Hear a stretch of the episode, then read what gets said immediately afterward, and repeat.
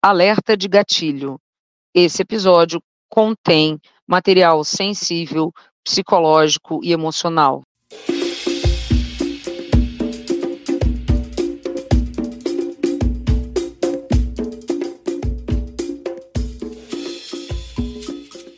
Começa agora o Segundas Feministas, um projeto do Grupo de Trabalho Gênero da Ampu Brasil. Oi, pessoal! A partir de janeiro de 2024, temos um novo projeto coletivo do Segundas Feministas. A cada mês, um grupo de trabalho de gênero regional da Associação Nacional de História ficará responsável por apresentar algumas pesquisas acadêmicas de ponta que estão sendo desenvolvidas nos estados nacionais. É o Segundas Feministas pelo Brasil. E o mês de janeiro ficará com o GT de Gênero do Maranhão. Bem-vindos, ouvintes, a mais um episódio do podcast Segundo as Feministas, nosso canal de História Online. Eu sou Nila Michele, doutoranda em História pela Universidade Estadual do Maranhão e professora EBTT de História do Instituto Federal do Maranhão. Com a colaboração e dedicação da equipe desse podcast, divulgaremos as mais variadas pesquisas com o objetivo de ampliar o alcance das narrativas sobre mulheres, gênero e feminismo. Em 2024, o ano 5, iniciaremos a quinta temporada, com a participação das sessões regionais dos GTs de gênero da AMPU. Neste mês de janeiro, contaremos com a participação do Grupo de Trabalho do Gênero do Maranhão. E todas as segundas-feiras traremos uma nova roda de conversa com quem faz história. Hoje, adentramos um território delicado e urgente: o enfrentamento das violências de gênero no âmbito educacional. Lamentavelmente, não podemos ignorar que esse é um tópico recorrente, uma realidade que persiste nas entrelinhas das diversas instituições de ensino do país, muitas vezes silenciadas ou negligenciadas. Portanto, merece toda a nossa atenção e discussão.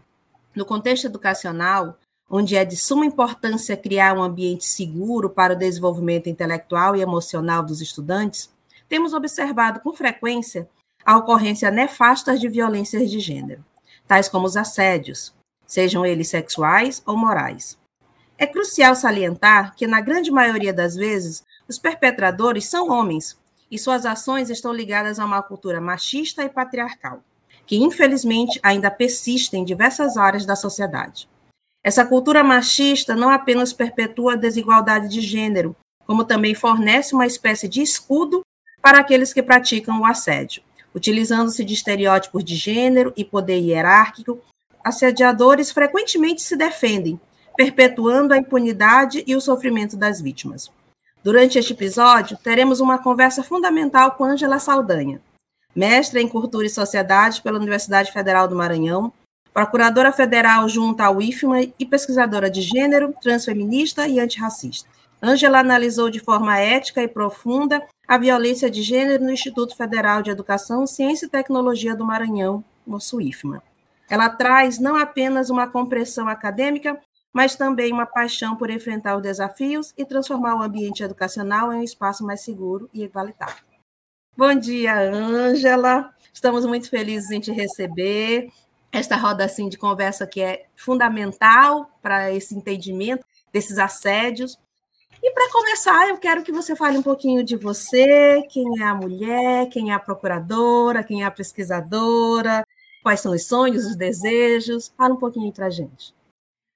Bom dia, Nila. Bom dia a todas as pessoas que nos ouvem. Eu gostaria, primeiramente, de agradecer pelo convite, que muito me alegra. É sempre um prazer para a gente que faz ciência, que pesquisa gênero, que faz pesquisa no Brasil, falar sobre as nossas produções acadêmicas, principalmente quando quem fala é uma mulher, né? Então, eu começo dizendo que eu sou uma mulher cisgênero, branca e advogada e cientista de gênero, com muito orgulho. A minha carreira, ela começa de uma forma bem bem ordinária, assim, no sentido de nada muito além de almejar passar no concurso, que é muito comum no Brasil, né, quando a gente fala do curso de direito, que as pessoas elas almejem não ser pesquisadoras, mas obter o diploma e a partir daquele diploma já conseguiu uma colocação no concurso público, né? É muito comum, é muito ordinário nessa área. Mas aí eu fui fisgada pela pesquisa a partir do momento em que as situações da vida profissional se apresentaram para mim, principalmente no IFMA, né? Quando eu fui para o IFMA em 2014, eu deparei ali com processos administrativos do trato diário de uma instituição do porte do IFMA, né? Aqueles processos mais comuns, mais simples. No entanto, me chegaram é, a partir de um determinado momento da minha vida profissional no IFMA, processos em que servidores públicos eram acusados de cometer assédio sexual com relação a alunas, com relação a servidoras também. E aí, então, isso me chamou muita atenção, porque eram processos cuja dinâmica era de um sigilo em relação a quem sofre esses assédios, né? O processo administrativo, ele legalmente já é um processo sigiloso, né? Mas eu notava assim que a vítima era uma vítima que, que sofria uma hipossuficiência nesse procedimento, durante esse procedimento, ela quase não tinha acesso a esse processo, ela muitas das vezes não tinha um advogado para defendê-la, enquanto que do outro lado, no outro polo, esse servidor que estava sendo acusado, ele tinha ali todas as ferramentas, né, para poder se defender, para poder preservar o seu vínculo com o Instituto Federal, né? E eu notava então uma incongruência de poder muito grande nessa relação, uma incongruência que começava desde a sala de aula, desde o ambiente acadêmico. Então, isso me chamou a atenção, então eu fui fisgada, eu fui a pesquisa ela, ela se apresentou para mim, então, digamos assim, o tino né, do pesquisador nasceu ali. Então, eu vim de um lugar de muito conforto profissional para me sentir extremamente incomodada e convocada para pesquisar sobre violência de gênero no Instituto Federal do Maranhão. Ah, que maravilha, Angela. E aí, para a gente dar uma continuidade, né? Eu acho fantástico, conheço a tua pesquisa, né? Conheço tua luta. E acho incrível. O título do teu trabalho é Mas, doutora, namorar aluno é assédio? Uma análise ética da violência de gênero no Instituto Federal do Maranhão. Então, o título já é extremamente assim atraente, chamativo, já é uma denúncia por, por si só. Então, conta para a gente um pouquinho como é que foi a trajetória dessa pesquisa e como é que você se encontrou com os estudos feministas e de gênero, já que, pela tua fala, não é uma prática lá da tua graduação, né? E, é claro, a história por trás desse título, né? Afinal de contas, Sim. doutora, namorar aluno é assédio? Provavelmente uma fala de um homem, né? Exatamente. Pois bem, como nasceu esse título, como nasceu todo esse ambiente para que eu começasse essa pesquisa? Em 2019, o Superior Tribunal de Justiça, o STJ, ele reconheceu a possibilidade da existência do crime de assédio sexual ser cometido por professor em relação a alunos, alunos, né, de uma maneira geral. É preciso que a gente deixe bem marcado que no Código Penal no caso dos crimes sexuais, nos crimes de cunho sexual, não há uma marcação de gênero. Então, tanto homens quanto mulheres podem cometer crimes sexuais. Não são só homens que cometem crimes sexuais. Mulheres também podem ser sujeitos ativos, como a gente fala na ciência jurídica, dos crimes sexuais. Assim como no polo da vítima, também não há uma marcação de gênero. Tanto mulheres quanto homens podem ser vítimas de crimes sexuais. Porém, o que, que acontece na realidade? Né? A gente sabe que o direito ele vai conduzir a vida das pessoas na sociedade de uma maneira mais genérica, mais afastada. Porém, na realidade, o que a gente vai observar, e foi o que se apresentou para mim, e foi o que aconteceu nesse caso do STJ. Nós tínhamos um sujeito ativo masculino cometendo o crime em relação a um sujeito passivo feminino.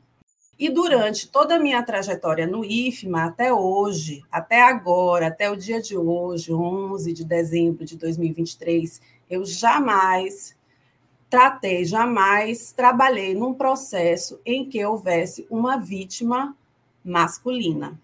Sempre as vítimas foram mulheres ou meninas, né? Então, é, é, lógico que se a gente for pegar as estatísticas, essas estatísticas elas vão refletir isso que se apresenta na minha pesquisa, né, como objeto é, a ser pesquisado, o fato de que as mulheres elas são as, os sujeitos que mais sofrem assédio sexual, que mais sofrem estupro, enfim, todos os delitos sexuais. É, a partir dessa decisão do STJ, nós no IFMA conversamos, a, a alta administração, né, a reitor, o reitor e sua equipe nos chamou, chamou a procuradoria e chamou também outras colegas que trabalham na reitoria e propôs a formação de um grupo de trabalho para a implantação de uma campanha contra o assédio sexual. Isso foi uma determinação que veio das instâncias superiores, né, do Ministério da Educação uhum. e também da própria Advocacia Geral da União, que é o órgão ao qual eu pertenço. A gente formou um grupo e esse grupo encampou a campanha chamada Não é Não, de combate ao assédio sexual na instituição. Fizemos uma cartilha a determinação, né, a ideia era partir para visitar os campos, principalmente no interior, é, também nas capitais, mas a gente começou um trabalho forte no interior, até porque os processos que começaram a surgir, eles começaram a surgir a partir de denúncias no interior do Maranhão. Então, a gente viajava, fazia encontros com servidores, separadamente dos alunos, fazia encontros, falas com os alunos, ouvia né, essas pessoas, apresentava o que era o assédio, o crime de assédio, como é que ele se dava, e, como o próprio nome da campanha diz, não é não, quando a pessoa ela é abordada sexualmente, caso ela diga não, tudo que vem depois desse não seria assédio. Então nós saímos muito assim certos de que essa mensagem ela seria compreendida e de que as pessoas elas iriam compreender que é crime, que esse crime ele precisa ser evitado. Só que nós somos muito inocentes nesse momento. Né? Porque uhum. em um determinado campus, aliás, em um determinado campus, não, essa pergunta ela era recorrente em vários campi, que depois que eu falava, falava todos os aspectos jurídicos, alguns servidores levantavam a mão e diziam. A primeira pergunta, uma das perguntas muito sintomáticas era essa. Mas, doutora, o homem não pode ser vítima de assédio? Sendo que eu já tinha explicado durante a minha fala que isso que eu falei para você ainda há pouco, né? Ó, tanto homens quanto mulheres podem ser sujeitos, mas aqui na instituição o que a gente nota é que somente meninas e mulheres são denunciantes. Mas eles faziam questão de repetir essa pergunta. Geralmente, as primeiras pessoas a se manifestar, a levantar a mão, eram pessoas do gênero masculino. E a segunda pergunta campeã foi essa que se tornou o título da minha pesquisa, mas, doutora, namorar aluna é assédio. Ou seja, o que, que eu passei a perceber? Que não adianta, não é não, não adianta para uma instituição de ensino. Esse bordão não é não, ele funciona bem para aquele assédio de rua, para aquele assédio, para campanhas, por exemplo, de carnaval. Não é não, quando a gente está no bloco lá e tal, e, enfim, que você é abordado, que você uhum. rechaça aquele contato para essas situações, esse bordão ele é servível. Porém, para uma instituição de ensino em que há relações de poder incongruentes dentro dela, não é não, não vai funcionar. Porque a dinâmica do assédio é outra. A abordagem, ela se dá de uma maneira disfarçada, disfarçada de um carinho exagerado, de uma exacerbação do modo de tratar certas meninas como não se tratam os meninos na mesma sala. E uhum. essa relação, ela vai acontecendo num crescendo em que essas meninas, e eu estou falando aqui apenas das discentes nesse momento, que se encontram num lugar bem inferior, hierarquicamente falando, em relação a esses servidores, como se elas se sentissem especiais. Especial de uma maneira que não cabe dentro da instituição, de uma maneira que não está prevista em lei para acontecer. E o que é mais grave, essa é uma prática histórica. É uma prática histórica que está entranhada nas instituições, tanto públicas quanto privadas, de modo que as meninas, para estarem nesse lugar do conhecimento, para alcançarem os seus objetivos educacionais, elas precisam, muitas das vezes, se submeter a uma socialização sexualizada. Então, se eu pudesse assim resumir a pesquisa numa frase é essa, que nós temos uma prática cultural histórica de colocar corpos de meninas em um lugar inferior, de modo que, para que elas alcancem os seus objetivos educacionais, elas tenham que se submeter a uma experimentação sexualizada. Esse seria o resumo. Desculpa se eu me estendi. Não, foi que nada. Foi perfeito, Angela. E assim, dá para perceber claramente que foi um trabalho muito minucioso, né? Você vai ter que lidar diretamente com aqueles processos. Talvez por conta da própria sensibilidade e do contato com os estudos de gêneros, tu teria sido a única dentro destes processos a ter a sensibilidade de olhar por elas. Porque eh, dentro de uma instituição, como tu mesmo fala, é historicamente construído essa prática. Assim também como é historicamente construído essa defesa ao homem, ao perpetrador, mais do que à vítima. Sim. E aí eu fico me perguntando assim, a dificuldade que tu teve em analisar aquela documentação e transformar toda essa documentação, que é muito fácil a gente enxergar isso, e puxar para a militância. E puxar para a gente lutar, para a gente brigar, olha como isso. Mas, ao mesmo tempo, é um trabalho acadêmico.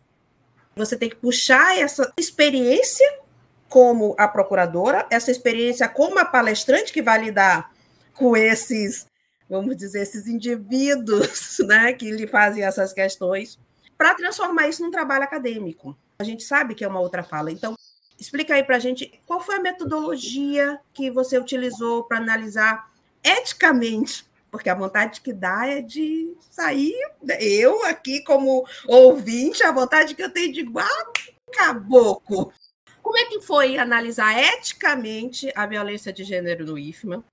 Isto poderia compartilhar algumas descobertas mais significativas que emergiram durante o processo, como essas descobertas podem contribuir para a compreensão mais profunda do problema, é claro, né? Entender assim, porque tem casos, tu está analisando casos e mais casos não pode divulgar, infelizmente, nem o nome do assediador e, é claro, nem o nome da vítima. Mas aqui, conta pra gente alguns. Que, o que tu puder contar, explica pra gente como é que foi essa ética, como é que tu utilizou essa metodologia para transformar essa militância em um trabalho acadêmico.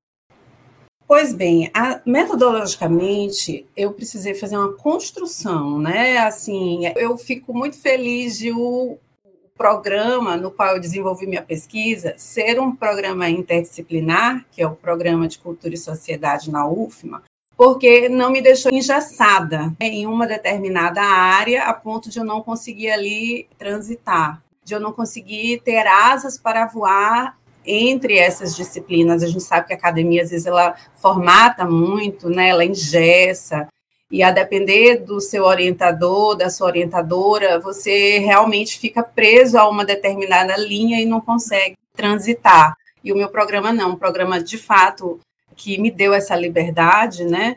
Tanto é que eu me descobri muito historiadora, me descobri assim a minha veia antropóloga, me descobri a minha veia, saía socióloga, eu saí transitando assim entre várias leituras, porque se eu fosse me apegar ao direito, essa pesquisa ela não sairia como ela saiu. A gente sabe que o direito é a linguagem do Estado para conformar, para uhum. conformar não só a sociedade como um todo, o Estado, mas o cidadão em si, né? Então, o direito ele ele não me serviria. Eu acho que eu consegui extrair a partir de outras ciências, de outras disciplinas, uma contribuição para o direito.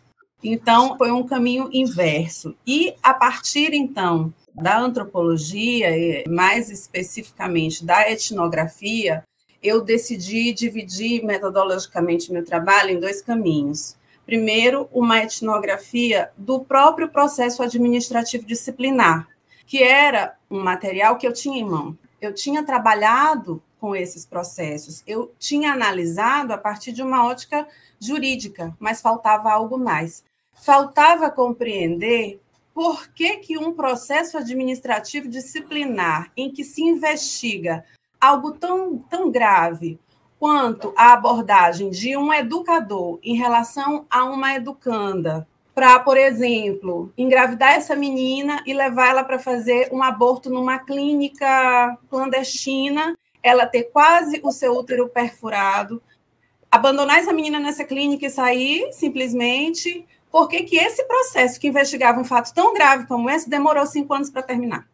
Cinco anos um processo administrativo, não está nem falando de crime, gente, não é nenhum crime aqui, porque a menina não denunciou isso na delegacia como crime. Ela só pediu para o IFMA, investigue isso bem aqui, por favor. E por que, que o IFMA demorou cinco anos para dar uma resposta, não só a essa menina, mas à sociedade, de como essa pessoa ela precisava ser retirada dos quadros de servidores, dos quadros de pessoas que recebem seus salários para educar e, e fazem esse tipo de coisa. E eu preciso dizer que esse é só um dos fatos sofridos por essa moça nesse processo. Ela sofreu coisas muito piores. Então, para que vocês conheçam a história de Natasha, que eu dou a ela o nome de Natasha no meu trabalho, eu convido a leitura da minha dissertação, porque eu vou dar só esse exemplo do que essa pessoa, esse uhum. educador aqui, entre muitas aspas, fez com essa menina que era para sair do IFMA apenas com o seu diploma e mais nada, né? Então, eu analisei, eu fiz uma etnografia documental, uma etnografia de arquivo, que a gente chama, né? Assim, metodologicamente uhum. falando, é, seria uma etnografia do arquivo. Então, eu vou debulhar esse processo, eu vou analisar mesmo de forma bem detalhada, dia a dia, quanto tempo ele ficou na gaveta de fulano tal na instituição, quanto tempo ele demorou para sair dessa gaveta, por que, que fulano X sentou no processo e não deu o despacho seguinte? Eu deixo é, subtendido que há um interesse de pessoas, e você falou muito bem no início, do, no início desse podcast, quando você diz que eles se protegem. Eles se protegem, eles se defendem, e sim, vai haver uma mão invisível do direito administrativo que vai favorecer certas pessoas nessa estrutura de poder que é uma instituição de ensino pública, do tamanho do IFMA. E depois, segundo braço do, da minha pesquisa, foi uma etnografia dos sujeitos. Uma etnografia das sujeitas, das pessoas que sofreram essas violências. Então, eu fui catalogar essas vítimas, fui separá-las Criei, então, a partir das minhas amostras, três categorias de vítimas. Nós vamos ter uma vítima engajada, que aí, no caso, é a, a Natasha, é um exemplo dessa vítima, que foi como eu a conheci, com o seu processo, partes do, da denúncia, né, do que ela fez, do grito primeiro que ela deu para ser ouvida, para ser justiçada, correndo atrás de reitor. Quando o reitor ia fazer evento no interior, ela, quando ela sabia que o reitor estava lá, ela ia atrás do reitor, batia lá na porta onde ele estava falando, cobrando uma atuação, cobrando uma resposta, querendo compreender por que, que o processo dela demorava tanto, indo no Ministério Público, indo na Defensoria Pública, indo atrás de advogado para defendê-la. Então, aquela vítima que não que não se deixou silenciar, que não se deixou calar. Então, a Natasha seria um exemplo dessa vítima engajada. Depois, Nila, eu punhei a categoria da vítima hesitante. A vítima hesitante é aquela que ela ela até quer muito a justiça, mas ela não consegue porque ela tem medo.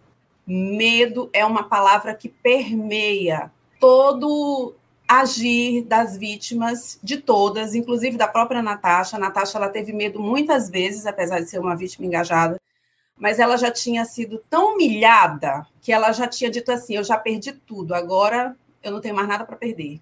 Então, a vítima hesitante é aquela que ela só, só joga assim no colo da administração e a administração que tem o dever de investigar, né, que tem o dever de levar para frente, diz, enfim, dá como resposta o fato de que a vítima não se interessou pelo processo. Entendeste? Então, é muito uhum. fácil. É você colocar a culpa na vítima nesse tipo de delito, né? Principalmente nesse contexto institucional. E, por último, a vítima silenciada, que é aquela vítima, ela não vai denunciar. Ela não vai, ela não quer nem saber, ela prefere recalcar, ela prefere colocar isso num lugar bem escondidinho na vida dela ela prefere, às vezes ela sai, ela abandona. É, são as vítimas, assim, que na maioria das vezes elas abandonam o curso no meio, sabe? E elas não querem mais nem ouvir falar, mas você sabe. E por que, que a gente sabe? Por que, que a gente sabe que isso existe? Porque isso corre a boca pequena, nos corredores.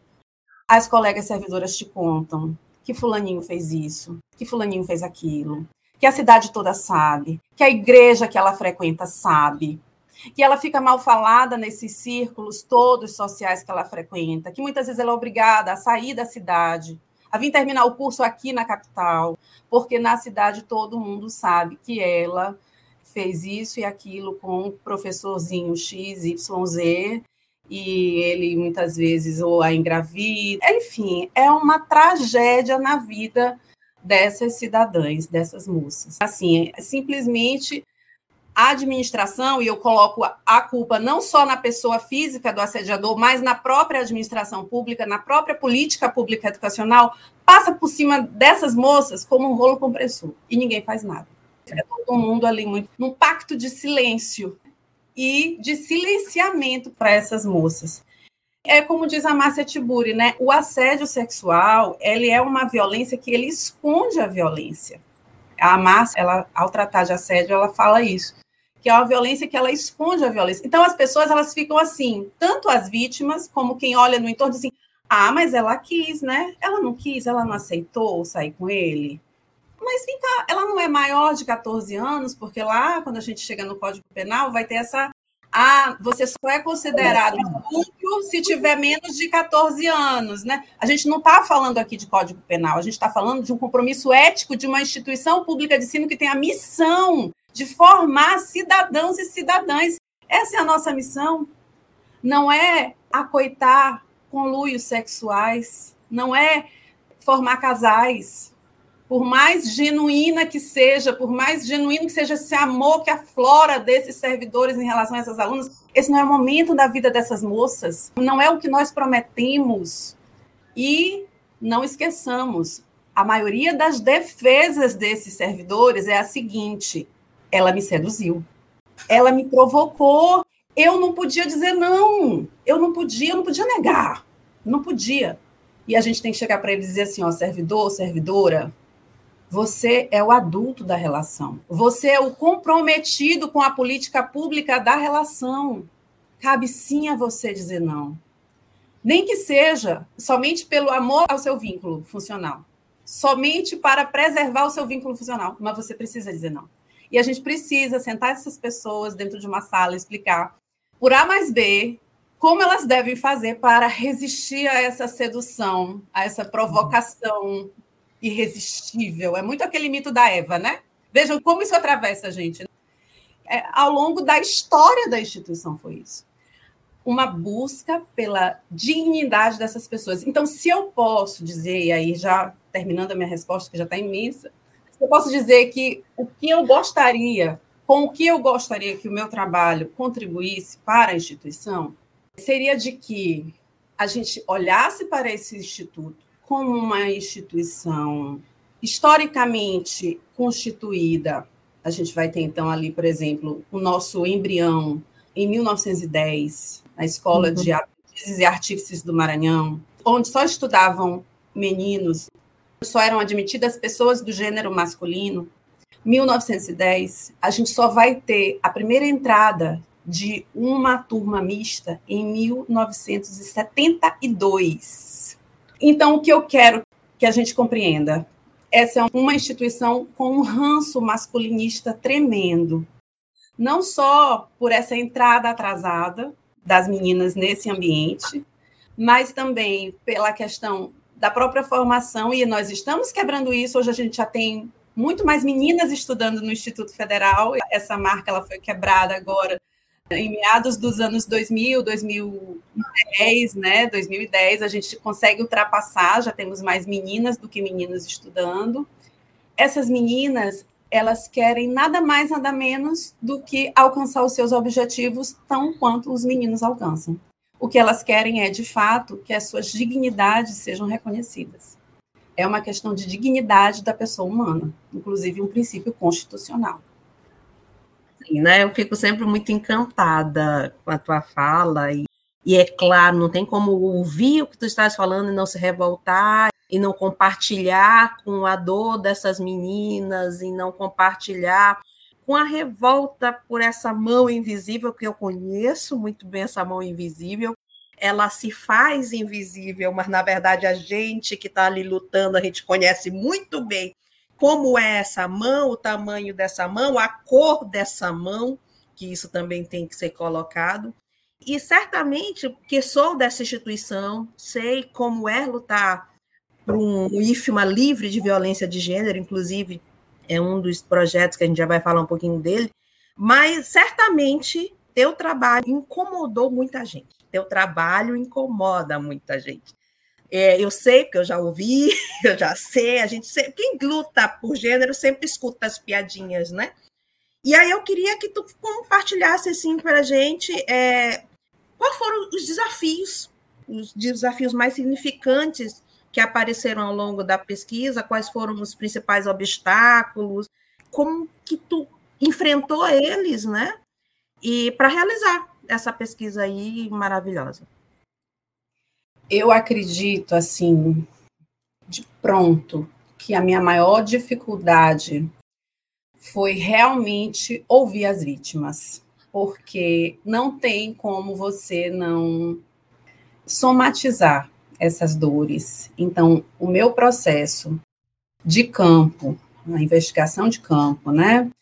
Ele foi um processo bem dolorido e a escrita foi uma espécie de revitimização daquela escuta primeira, né? Da primeira escuta, quando a gente tem a escuta, que você coloca o gravador, liga o gravador, você tem que transcrever. Vejam que eh, são várias revitimizações, né? Várias repetições de uma escuta que é muito dolorida, uma dificuldade a abordagem, porque você vai mexer com dores que, às vezes, como eu falei em relação às vítimas silenciadas, são dores que estão escondidas em um local muito íntimo. interno delas, muito íntimo, exatamente, muito íntimo, né?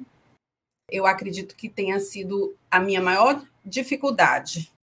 Com relação à questão do acesso aos processos não foi difícil para mim, porque eu trabalho na instituição e eu tenho acesso aos processos administrativos. Então, isso foi uma vantagem. Talvez, se fosse outra pesquisadora externa, ela teria muito mais dificuldade, porque são processos sigilosos. Então, é hum. é como você falou, eu estava ali num local estratégico. E você disse, você teve essa sensibilidade, porque você viu que você estava com a coisa na mão e você não podia deixar passar. E, e até chama a atenção de outras colegas que estejam, às vezes, nessa posição de privilégio, porque é uma posição de privilégio que a gente precisa reconhecer, para que elas vejam que é importante a gente se envolver um pouco mais, um pouco além das questões meramente burocráticas do nosso fazer jurídico, com essas causas que a gente nota assim que dá para fazer um diferencial na política pública educacional dos outros, das outras instituições de ensino. Então, às vezes eu fico assim muito incomodada quando, por exemplo, eu sou chamada para falar num colégio universitário da UFMA, né? Quando eu sou chamada para falar em eventos acadêmicos na UFMA, na própria UFMA, e me dizem assim: "Poxa, mas aqui a gente nem sabia que o procurador, a procuradora poderia, né, falar sobre isso. Aí a gente fica assim, né? Poxa, mas enfim, né? Cada um com seu cada um, mas eu fico realmente triste que a gente não consiga às vezes fazer do nosso fazer profissional também um fazer de militância. Porque eu acho que nós como servidores públicos, nós temos esse essa possibilidade, esse condão. E o que a gente vê, Nila, às vezes, é as pessoas justamente querendo deixar para lá, né? Dizer assim, não, Não, eu não quero me envolver com isso. Eu não quero criar um mal-estar entre meu colega e eu, entendeu? Assim, eu não quero me envolver, eu não quero. E as pessoas não se envolvem. Assim, na maioria, porque nós temos colegas muito aguerridas, viu? Aqui é preciso a gente marcar que nós temos colegas que são ali, que estão presentes, que lutam sim pelos direitos de seus alunos, que lutam sim pelos direitos de seus colegas de trabalho também. E a gente precisa reconhecer que essa política pública, depois que interiorizada, ela de fato, ela trouxe ali muitas dificuldades para a vida de colegas, pessoas que precisam se deslocar, às vezes todas as semanas para o interior. Então, são mulheres que às vezes moram sozinhas, né, que se sentem vulnerabilizadas, servidoras públicas que estão ali querendo cumprir o, seu mistério profissional, mas que de fato passam por desafios muito grandes para estarem nesse local, né? Então, fazer com que elas compreendam de que elas são parte importante nessa luta, que essa luta é uma luta coletiva, talvez seja também uma contribuição do meu trabalho. Tanto é que eu trago nas conclusões exemplos de pessoas que não se deixam abater, que com todas as dificuldades, inclusive para estar no local de trabalho para trabalhar, né, que a gente sabe que são muitas dificuldades, elas não se deixam abater e elas encampam sim a luta, os feminismos, as lutas de gênero para que essas pessoas elas consigam alcançar essa dignidade, consigam alcançar essa missão institucional. Angela, eu vejo assim, são várias contribuições do teu trabalho, mas na tua fala eu percebo uma, me surgiu uma agora, que ela é fundamental. O teu trabalho, ele abre possibilidades para que outras pessoas que leem teu trabalho e olhem assim, poxa, mas foi uma procuradora que fez. Por que que lá na minha instituição, lá numa UFMA, numa PUC, numa... em outras instituições federais que também têm procuradores, por que os procuradores também não fazem? Então, assim, é um caminho. É um caminho, é como no direito diz, abriu precedente. Exato. abriu precedente. Se esta fez, por que, que você não pode fazer? Então, além da influência, porque influenciar outras pessoas, mas vai muito da força de vontade daquele indivíduo. Eu fui influenciada, mas eu quero fazer. Mas quando tu abre o precedente, tu faz com que as pessoas possam cobrar que outros profissionais tenham também essa atitude.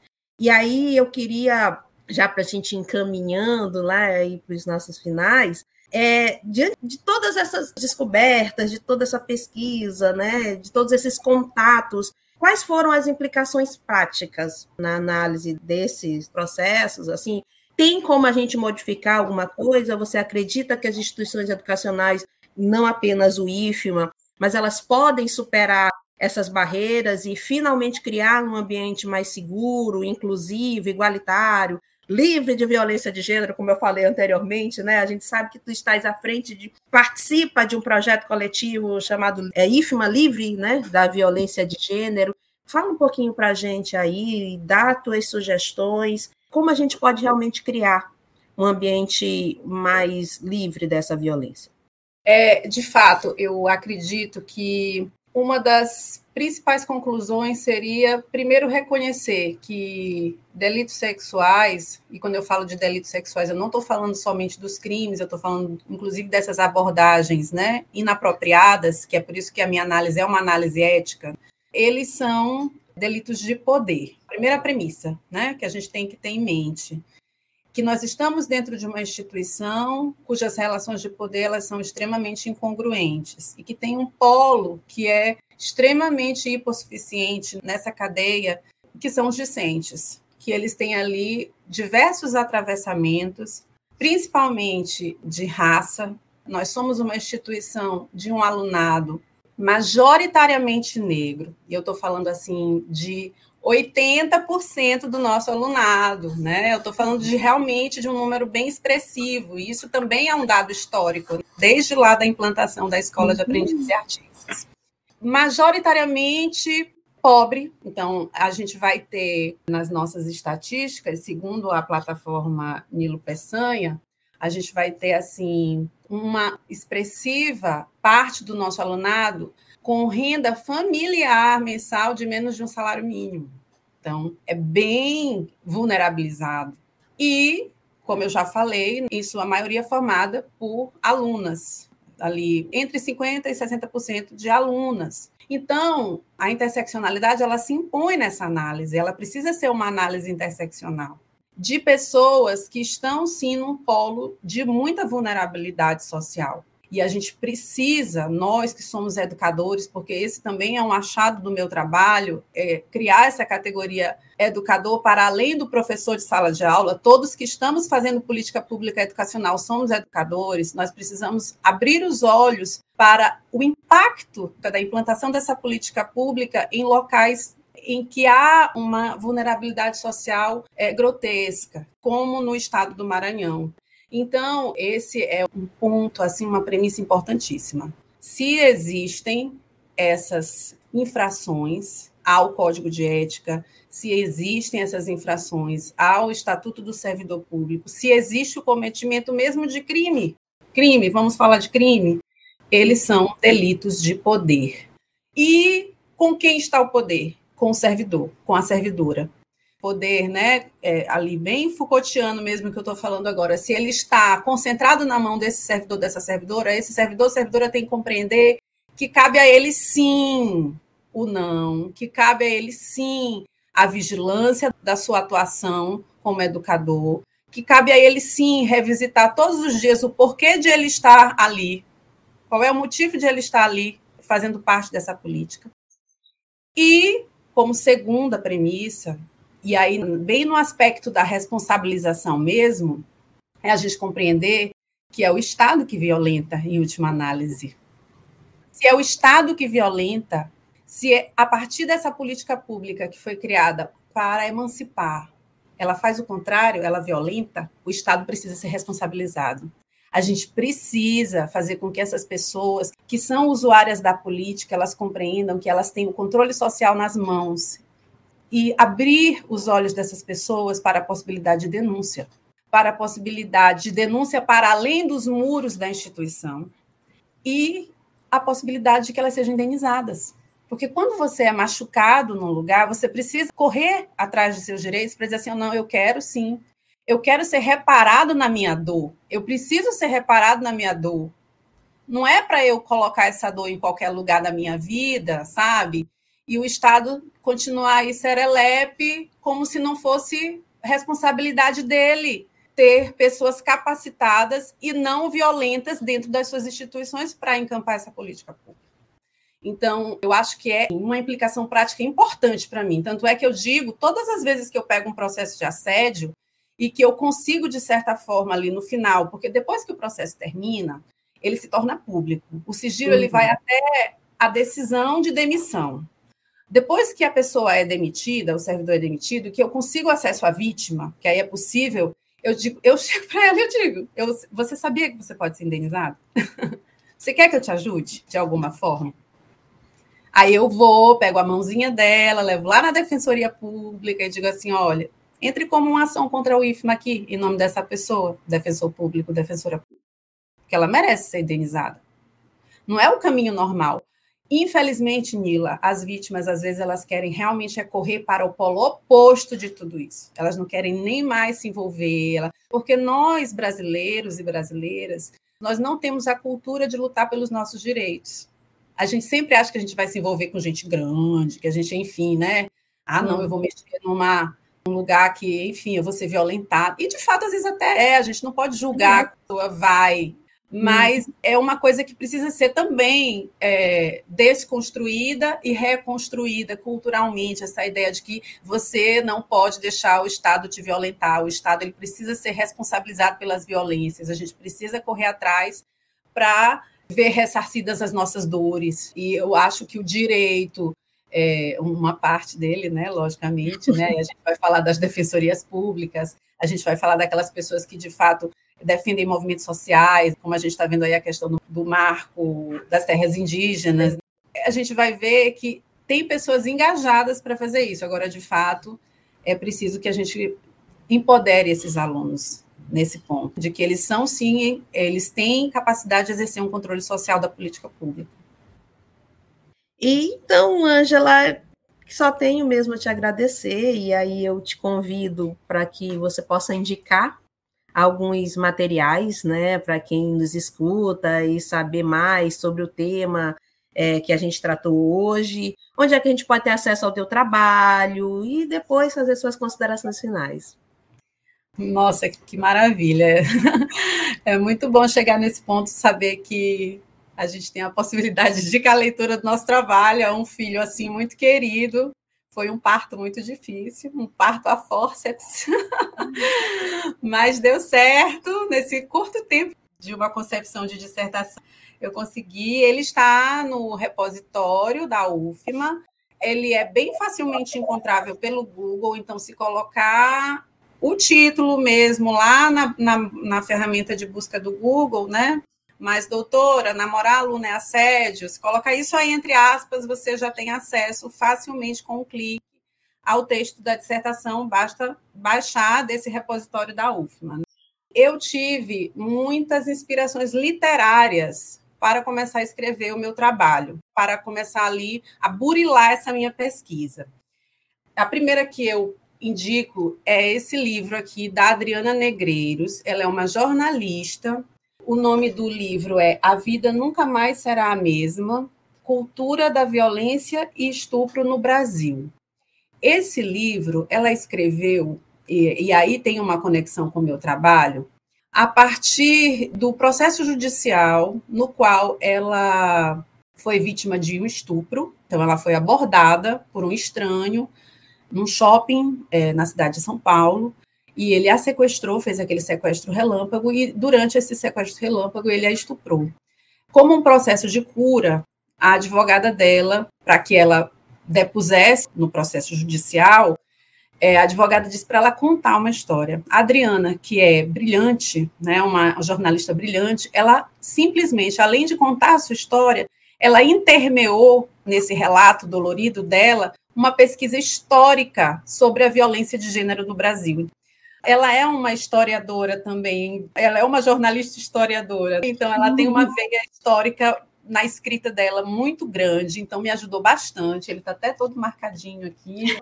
E também esse outro livro mostrando também um outro viés cultural, né? Uma outra pegada cultural que é do que estamos falando quando falamos de estupro. Aí vocês vão pensar, ué, mas teu trabalho não é de assédio? Como é que você leu tudo sobre estupro? Gente, a diferença ali, se a gente for falar conceitualmente, é muito pouca. Assédio, importunação sexual, estupro. O estupro, ele só é a última etapa, digamos assim, a violência mais violenta, né? Enquanto a Márcia Tiburi fala que o assédio é a violência, que esconde a sua violência, mas a gente só está falando aqui de graus de violência. Mas todos os requisitos, né? Toda a questão da cultura mesmo, do assédio, ela está muito ligada à cultura própria do estupro. E eu indico também, além do que estamos falando quando estamos falando de estupro, quando falamos de estupro, da Sohaila Abdulali. Sohaila Abdulali, ela é indiana. Eu indico o Quem é essa mulher, da Milena Carvalho, que é uma cineasta maranhense. Esse livro aqui ela vai contar também uma situação de violência vivida por ela, que a gente chama de autoficção, né? Então, ela, ela criou uma autoficção a respeito também de uma experiência que ela viveu. Então, é uma realidade mais próxima de nós aqui no Maranhão, uhum. mas também que não se distancia do resto do Brasil, né? E o Eu Travesti, da Luísa Marilac, que foi aí escrito em coautoria com a Nana Queiroz. Então, eu essas quatro obras que são obras literárias, mas que vão tratar, que me deram um arcabouço, assim, um substrato fático e cultural bem importante para que eu pudesse escrever. Foram inspirações importantes.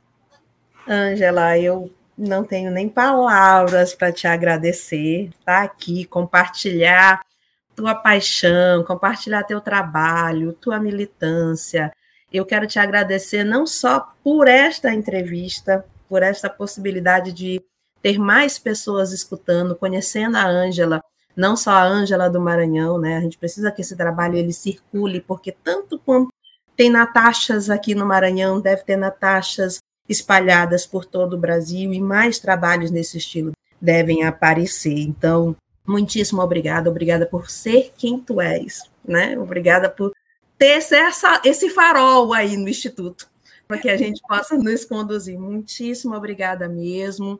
Esperamos que a gente possa ter essa parceria seja ainda duradoura e em outros momentos a gente vai continuar nos falando e compartilhando e militando juntas, tá certo? Obrigada. E eu quero também agradecer aos nossos ouvintes né, que nos acompanharam nesse episódio. Lembrando que a mudança ela sempre começa na compreensão e no diálogo. Convidamos que vocês continuem nessa jornada conosco, nos escutando, explorando temas essenciais e promovendo a igualdade e a equidade. Fiquem atentos ao nosso próximo episódio, onde mais vozes femininas se erguem em prol da justiça e da transformação. Até lá, continue a questionar, a aprender e a agir. Este é o Segunda Feministas, o podcast mais feminista da história, transformando as segundas-feiras em mais do que um começo de semana, mas sim um início para mudanças significativas. Sigamos na luta.